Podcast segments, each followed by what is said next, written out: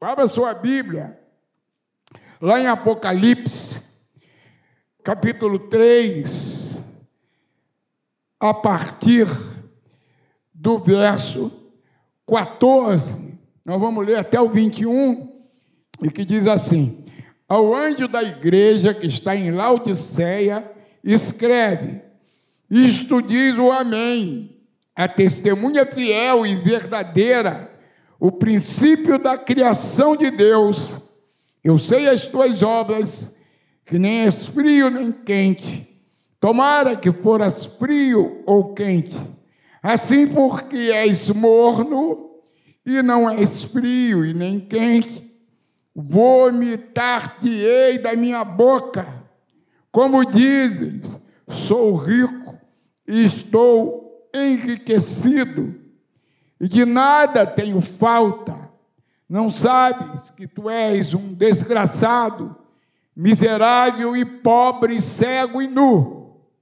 Aconselho-te que de mim compres ouro provado no fogo, para que te enriqueças, e vestes brancas para que te vistas, e não apareça a vergonha da tua nudez, e que Unias, unjas os olhos com colírio para que vejas. Eu repreendo e castigo a todos quanto ama. Se pois zeloso e arrepende-te. Eis que estou à porta e bato.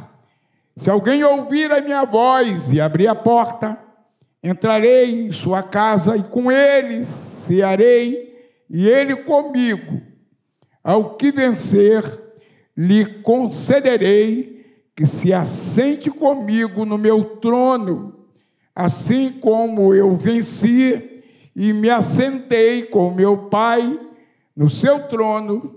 Quem tem ouvidos, ouça o que o Espírito diz à igreja. Curve a cabeça, feche os olhos. Senhor, nós temos Louvado o teu nome nesta manhã, Senhor. Temos participado das orações, participado da ceia, Senhor. em meio aos louvores, em meio, Senhor, à oração, Senhor, nos momentos em que participamos dessa ceia, nós sentimos a tua presença, Senhor.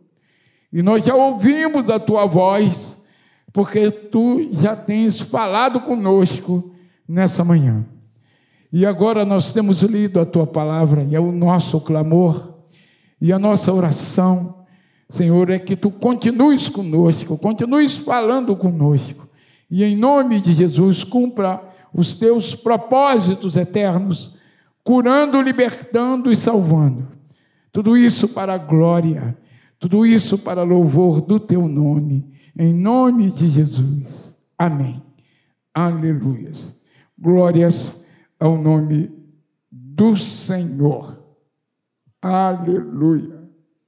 Estamos numa semana de avivamento. E aí talvez você pergunte, esse texto parece que não é muito propício, não.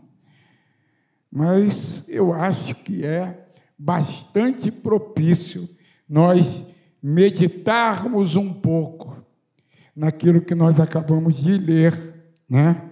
Eu queria primeiro falar um pouco de história, para a gente entender melhor essa carta. Jesus, ele usou muito situações do dia a dia, circunstâncias do dia a dia para melhor ensinar sabe? Melhor a gente tomar conhecimento dos, dos seus ensinamentos. E aí o nome Laodiceia significa justiça do povo, o povo justo, segundo os estudiosos, né? E a gente precisa gravar isso aí, justiça do povo, o povo justo, era o significado de Laodiceia. Foi fundada por Antíoco II no terceiro século e recebeu esse nome em homenagem a Laudice, que era esposa desse mandatário chamado Antíoco. era um centro comercial muito importante e muito próspero. Laodiceia foi destruído por um terremoto no ano 60 e reconstruído com recursos próprios, pois era muito rica, não recorreu ao Império Romano, ao imperador, né? aos cofres do imperador, porque era uma cidade muito rica e fez isso orgulhosamente. Daí era também um centro comercial, era um centro financeiro, bancário, de troca de moedas, né?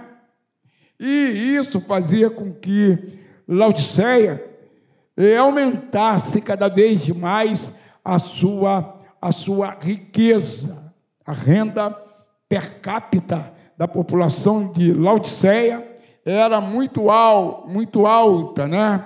Se encontrava numa encruzilhada de estradas que cruzavam o Império Romano naquela, naquela região ali, era a cidade mais rica da Frígia. E isso lhe possibilitava manter um status de importância ímpar naquela região toda. Apesar do status privilegiada, ela não tinha suprimento de água, né? A água vinha de Herápolis, Herápolis era uma cidade distante, 14 quilômetros de, de Laodiceia, e ela, ela era uma cidade de fontes termais, ou de Colossos, que era uma outra cidade próxima, que também lhe fornecia água. Eu deduzo que essas águas elas vinham em canalização feita de barro, né? E porque essa água ela atravessava regiões meio inóspitas e quentes, essa água chegava morna lá em Laodiceia. Laodiceia, além da riqueza por ser centro bancário, ela produzia também remédios, inclusive tinha um colírio de alto valor que era distribuído por todo o Império Romano. Para completar essa riqueza, centro comercial, centro bancário, né? É, produtora de remédio, de colírio. Essa cidade também tinha uma indústria têxtil muito próspera, muito famosa no Império Romano, inclusive produzia uma lã preta de alto valor. Né? Então, Jesus usou todas essas características dessa cidade para fazer essa advertência. Ele pega esses fatores que permeavam a vida nessa cidade e faz um paralelo entre a situação sem problemas, aparentemente sem dificuldades, uma vida mansa e o seu estado espiritual. Aí Jesus diz assim: olha, apesar de vocês serem prósperos, apesar de vocês serem ricos, apesar de vocês terem uma vida mansa, apesar de vocês acharem que o paraíso é aqui, vocês estão reprovados. E eu estou a ponto de vomitar vocês da minha boca, né? E isso fala muito aos, aos, aos nossos tempos, porque, inclusive, segundo alguns teólogos, né, essa sétima carta, ela também, ela representa, segundo os teólogos, representa a igreja imediatamente anterior ao arrebatamento, que certamente virá breve. E daí fala aos nossos corações, ao meu coração, ao teu coração, a necessidade de um avivamento na nossa vida. Se fala a igreja, imediatamente anterior ao arrebatamento, essa igreja somos nós. Quem crê diz glória a Deus, glória a Deus. Nós vivemos os últimos tempos. O teatro de operações no mundo ele já se forma. O mundo está sendo preparado para receber o anticristo. Enquanto isso, nós temos que nos preparar para sermos arrebatados pelo Senhor Jesus. É bem pertinente a essa proposta que nós estamos vivendo aqui em São João de Meriti.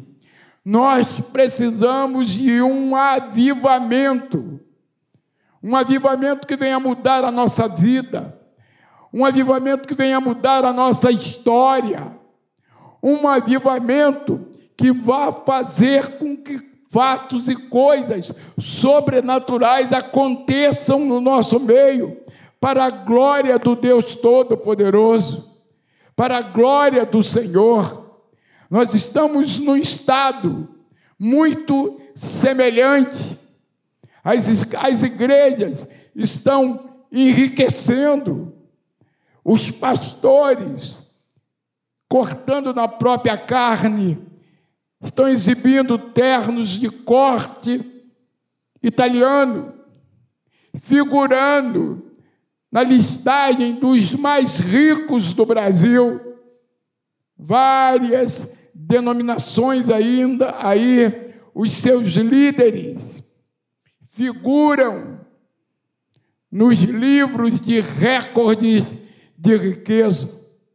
E a doutrina Muitas vezes que se, que se prega, fala pouco da cruz e fala mais em prosperidade e em dinheiro. E tem muita gente, inclusive no nosso meio, né, que crê dessa forma, que o importante é ter e não ser alguém com compromisso com Deus. O compromisso com Deus ele tem ficado em segundo plano. Né? A justiça própria tem invadido o coração de muitos crentes, e muitas vezes isso é expresso nas letras dos corinhos que se, que se canta nas igrejas, tipo, eu quero de volta aquilo que é meu. Irmão, nós não temos nada. Se a graça de Deus não for derramada sobre a nossa vida, nós não temos nada. Sabe, nós não temos direito a nada. E Jesus diz assim: Mas não sabes que tu és um desgraçado, miserável, pobre, cego e nu. Isso é o estado da grande maioria do povo que se diz evangélico, porque perdeu o foco no verdadeiro motivo que Jesus foi para a cruz. Jesus foi para a cruz, não foi para nos dar riqueza temporal. Jesus, ele foi para a cruz, não foi para que gozássemos do paraíso aqui, o paraíso não é aqui. O que deve permear a nossa vida é a esperança da vida eterna. Nós devemos ser crentes, não para ficarmos ricos, se preciso for, até para ficarmos mais pobres, mas comprando dos céus esse ouro fino e refinado que vai nos proporcionar a eternidade ao lado de Jesus. O foco da igreja não, não deve ser a prosperidade material, mas a prosperidade espiritual. E essa demanda um alto preço. O preço maior Jesus pagou na cruz. Sabe, indo para a cruz no nosso lugar. Mas a nossa verdadeira motivação, então, deve ser viver uma vida de compromisso com Deus, mesmo que isso, de repente, tenha um custo elevado, um custo alto. Laodiceia, justiça própria, povo justo. E a gente vê, quando a gente começa a olhar para essa carta, que essa igreja, ela não cometeu pecados assim, muito descaradamente. Ela não cometeu, não se vê reprovação de grandes pecados nessa igreja, como se vê, por exemplo, em Sardes. E ao anjo que está em Sardes escreve isso, diz o que tem sete Espíritos de Deus e as sete estrelas.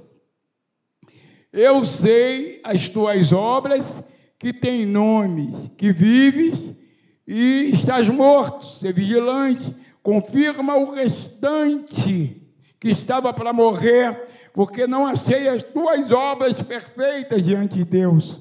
Lembra-te, pois, do que tens recebido e ouvido e guardado, e arrepende-se. E se não vigiares, virei sobre ti como um ladrão, e não saberás a que hora virei.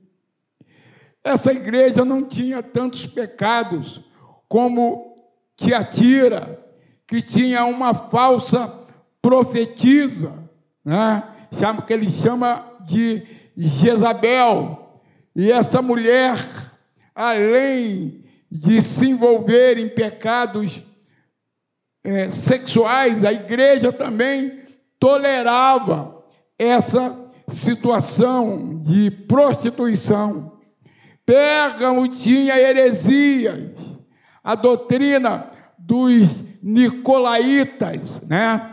Nicolau II, alguns, alguns teólogos, foi um daqueles sete que foram escolhidos lá em Atos. Mas ele, ele se desvia e ele faz uma, uma doutrina falsa, uma doutrina permissiva, aquele negócio de não tem nada a ver, que a gente ouve muito nos nossos dias, ouve muito. Esquenta não, pastor, uma vez salvo, para sempre salvo. Eu já ouvi isso diversas vezes. Uma vez salvo, para sempre salvo. No final, Deus vai nos dar um jeito de nos salvar. Não se importam com o comportamento diário, não se importam ou não se importavam transferindo, transferindo para os nossos dias, não se importa com o dia a dia, né? como está vivendo, o testemunho que está dando para as pessoas que nos cercam nos, nos, nossos dia a dia. Isso é doutrina dos nicolaítas, que está muito presente aqui nos nossos dias. Por isso eu digo: os púlpitos estão falando pouco da cruz os púlpitos estão falando pouco da vida com Deus.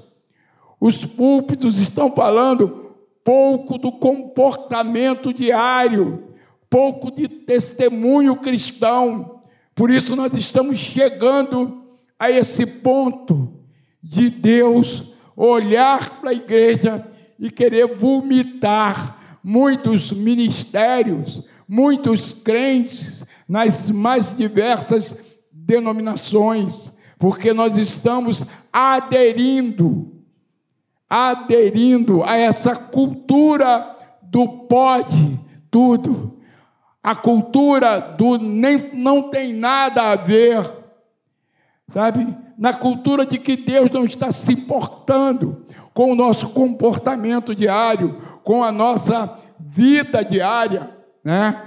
Doutrina dos nicolaítas. Era um cristianismo híbrido, era um cristianismo que se envolvia com as festas pagãs. Vai ter o Rock em Rio aí, não vai? Vai ser quando? Acho que o ano que vem, todas as entradas já foram vendidas. Certamente terá lá legiões de crentes participando daquilo lá. Sabe, isso é doutrina dos nicolaítas, festas pagãs, que muitas vezes um grande número de crentes, gente que frequenta a igreja, está tá participando. Por isso, esse texto, essa porção da palavra de Deus, ela fala muito ao nosso coração nesses dias que nós vivemos, e principalmente a nossa igreja aqui em São João, já que a gente está buscando um avivamento, uma vida mais próxima de Deus. E se Deus não falar o nosso coração, é por isso que nós estamos nesta semana de oração, de avivamento, nós vamos nos envolver com essas coisas, essas situações que era muito comum ali na igreja de Laodiceia, uma igreja que não apresentava pecados tão grassos, mas uma igreja que tinha se afastado do Senhor, vivia em função da sua, da sua riqueza, vivia em função do aqui e agora, tirou os olhos da eternidade, que é o maior bem que nós devemos ansiar, uma eternidade ao lado de Deus. A nossa motivação deve ser essa: buscar a vontade de Deus no nosso dia a dia, porque o verdadeiro paraíso ele nos espera. E o verdadeiro paraíso não é aqui, não é agora. O verdadeiro paraíso está por vir na nossa vida. Laodiceia achava não ter necessidades, né? Produzia um colírio que curava a cegueira física, mas não conseguia enxergar a sua cegueira espiritual. Eram pessoas orgulhosas de si mesmo. Irmãos, muitas vezes o crente não é proibido de ser próspero. A gente não quer fazer uma apologia à pobreza, mas uma, a prosperidade não pode nos afastar de Deus. O dinheiro, a situação financeira, a situação econômica boa, não pode tirar o foco da nossa vida da cruz do Calvário. Porque senão nós vamos nos tornar crentes mornos. Ser próprio, ser próspero, irmão, não é pressuposto de bênção. Sabe? Senão o Bill Gates, ele estava mais do que salvo. Elon Musk, né, aquele chinês milionário, também estava salvo. Ser próspero não é pressuposto de bênção. Um segmento muito grande do povo evangélico está confundindo o que é ser próspero diante de Deus e o que é ser próximo, próspero segundo o conceito secular. Ser próspero diante de Deus é aquele que vive ou procura viver no seu dia a dia a vontade perfeita de Deus. Porque a vontade perfeita de Deus, ela é sempre boa, ela é sempre agradável e ela é sempre perfeita. Isso é prosperidade. Isso é prosperidade. Buscar fazer a vontade de Deus. Buscar fazer a vontade de Deus na nossa vida, no nosso dia a dia. Devemos clamar a Deus para que Ele nos tire a venda, né, que nos impede de ver a Sua glória e nos deleitar na Sua presença e na Sua vontade. Essa é a verdadeira prosperidade. Essa é a verdadeira cura. Eles tinham um colírio que curava a cegueira física, mas estavam cegos espiritualmente por colocar a sua esperança no seu status quo. Cidade rica, cidade que não precisava de nada, nem mesmo recorrer ao governo romano. Pode deixar, nós não precisamos de vocês. Nós vamos, nós mesmos, reconstruir a nossa cidade, porque nós somos prósperos. O coração daquela, daquela igreja, daquele povo, estava nos seus recursos, e por isso abriram mão dos recursos de Deus que não perecem, porque o ouro e a prata vai ficar aí, mas aquele que adquiriu os recursos eternos, o ouro fino e purificado que o Senhor tem para a nossa vida, aquele adquiriu a verdadeira riqueza. Jesus continua sua advertência, falando lá no, no, no versículo 17. Como dizes, rico sou, estou enriquecido, de nada tenho falta, e não sabes que és um desgraçado, miserável, pobre, cego e nu. Aleluia. Jesus adverte a igreja como adverte a nós, pobres, segundo a minha palavra. Tu és pobre, segundo a minha palavra há um descrédito, há uma desvalorização, desvalorização para o estudo bíblico. Graças a Deus que aqui em São João de Meriti, a gente tem um povo que busca o conhecimento da palavra, e isso é gratificante, e isso é avivamento, porque o avivamento ele vem primeiramente pelo conhecimento da palavra de Deus. E que a gente permaneça assim. E que aqueles que ainda não estão inseridos nesse propósito de estudar a palavra de Deus, que faça uma reflexão. Nós temos o IBM, segunda e quarta, Escola Bíblica Dominical, que se o espaço não der, a gente vai dar um jeito. De repente, até colocar alguns painéis aqui no meio para montar algumas classes de estudo bíblico.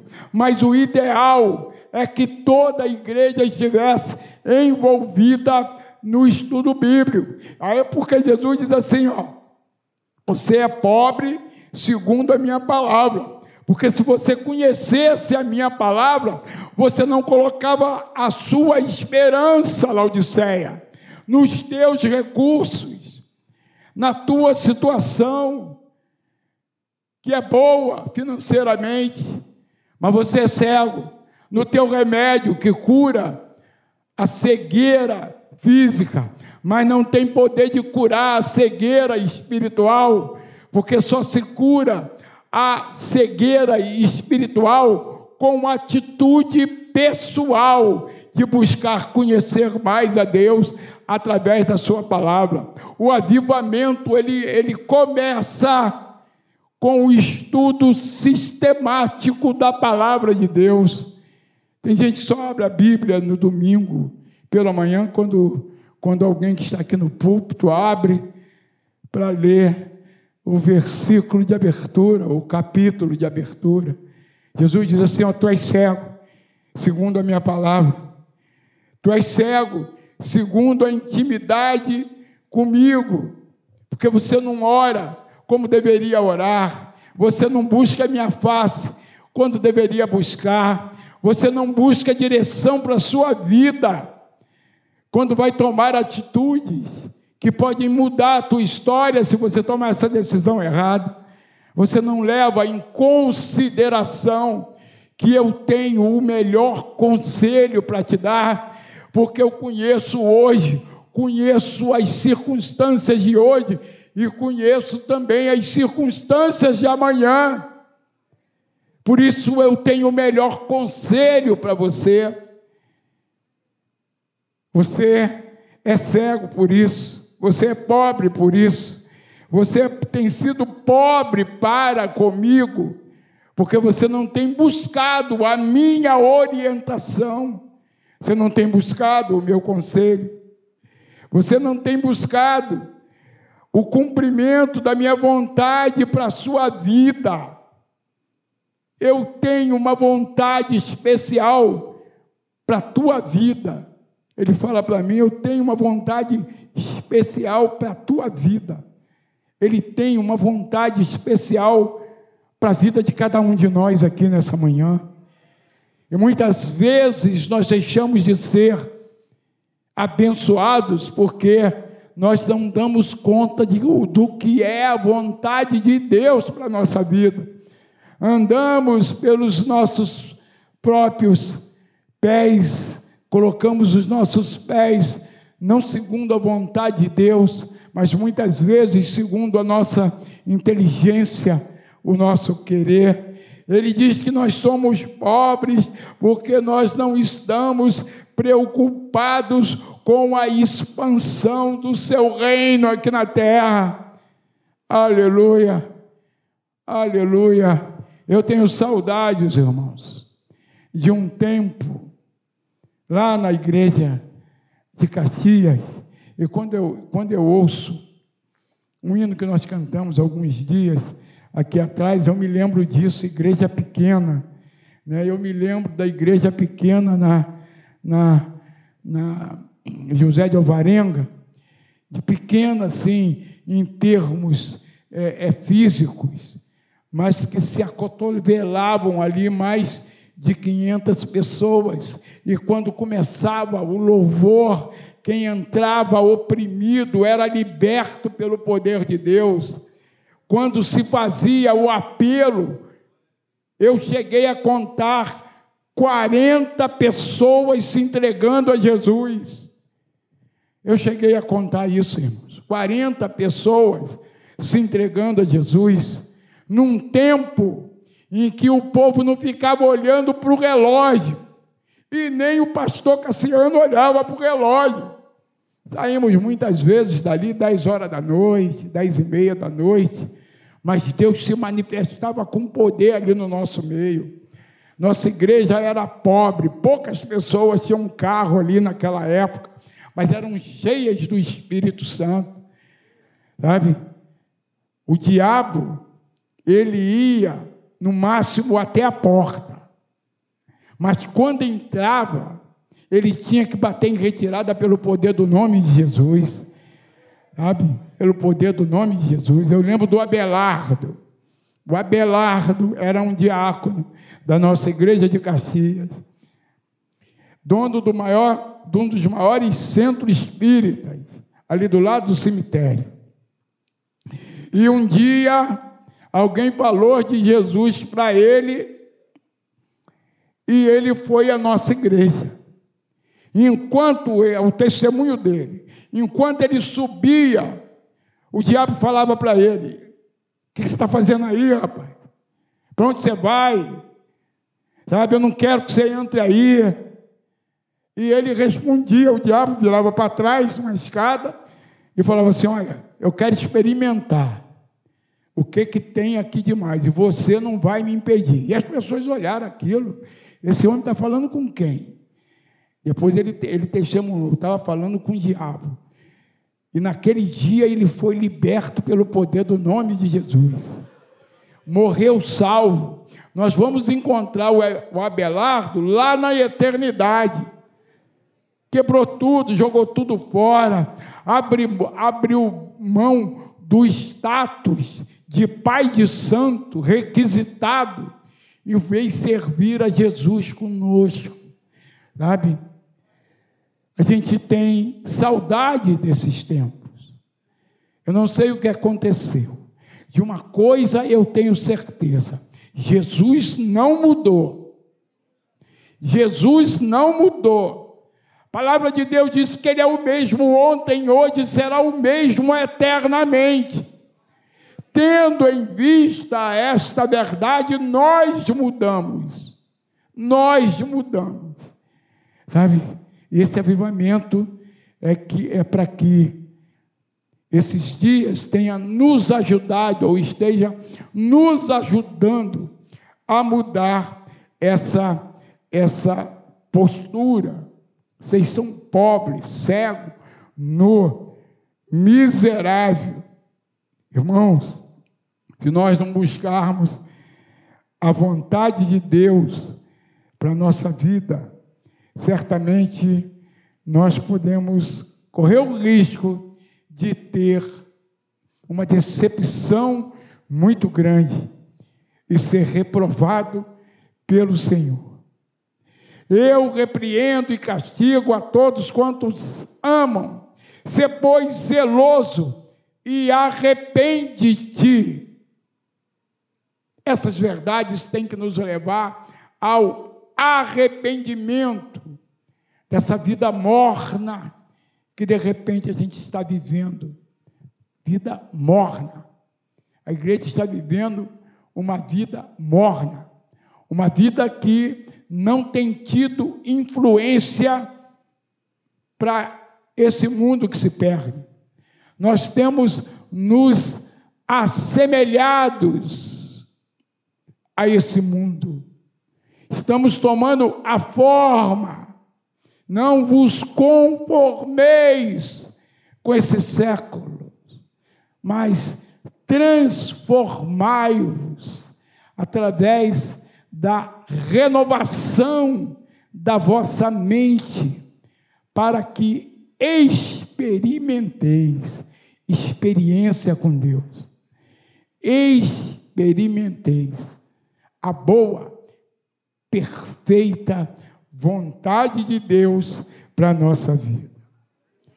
Seu status, status financeiro no Império Romano era um status de gramor, por se vestir bem externamente, né?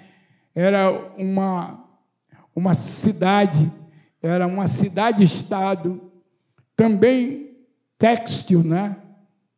Além da riqueza, por causa do sistema comercial, bancário. Era também uma cidade industrial, que além do colírio, dos remédios, fabricava também essa lã e as pessoas se vestiam muito bem, um gramor, um gramor. E Deus vai e diz assim: olha, você está nua, Apesar da roupa bonita, você está nua. Em muitos casos, nas igrejas, é uma espécie de um desfile de moda. Quem se veste melhor, como é que está é, a vestimenta do irmão fulano, da irmã fulana. De certa forma, é um tanto ou quanto parecido. Mas Jesus diz assim: você está nu, você está preocupado com coisas que não têm nenhum valor para a eternidade que você não vai levar para a eternidade. Tudo isso vai apodrecer. Tudo isso, enquanto Jesus não voltar, vai fazer parte aí do bazar da igreja. Sabe? Não tem nenhum valor.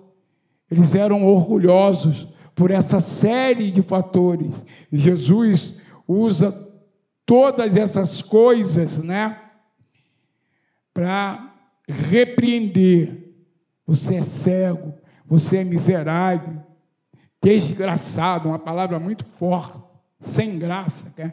Desgraçado é sem graça, né? sem a graça de Deus, sem o favor imerecido de Deus, miserável, pobre, cego e nu.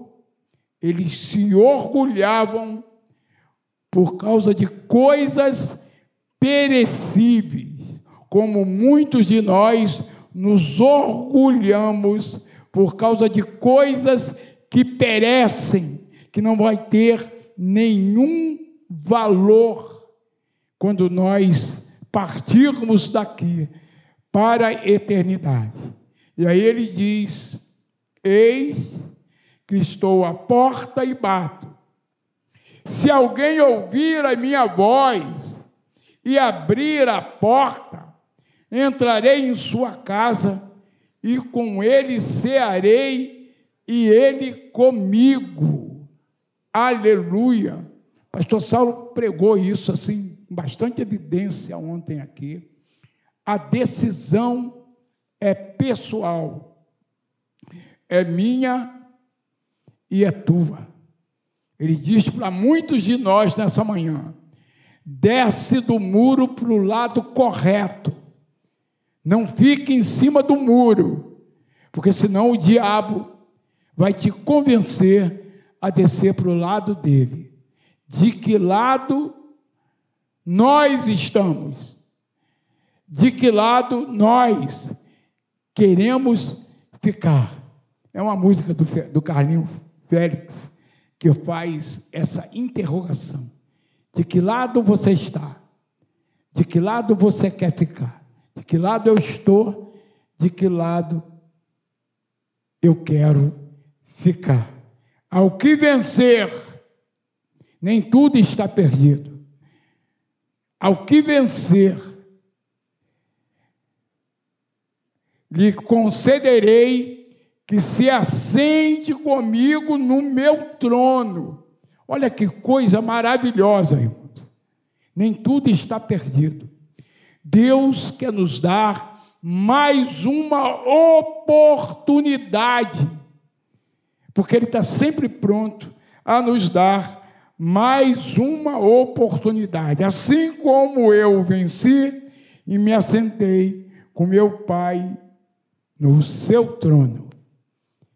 Quem tem ouvidos, ouça o que o Espírito diz à igreja.